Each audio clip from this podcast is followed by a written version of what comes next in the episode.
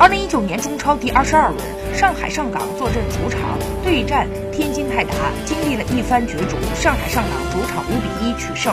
该场赛事，宇文军、阿瑙托维奇、李圣龙、蔡慧康以及艾哈迈多夫分别为主队破门，瓦格纳则为客队攻入一球。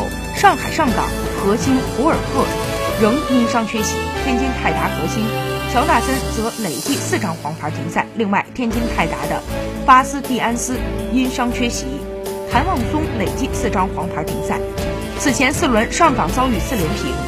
时至本轮，上港战胜泰达，夺取最近五轮首胜。同时，上港凭此胜，连续逢泰达不败，取得了九胜五平的成绩。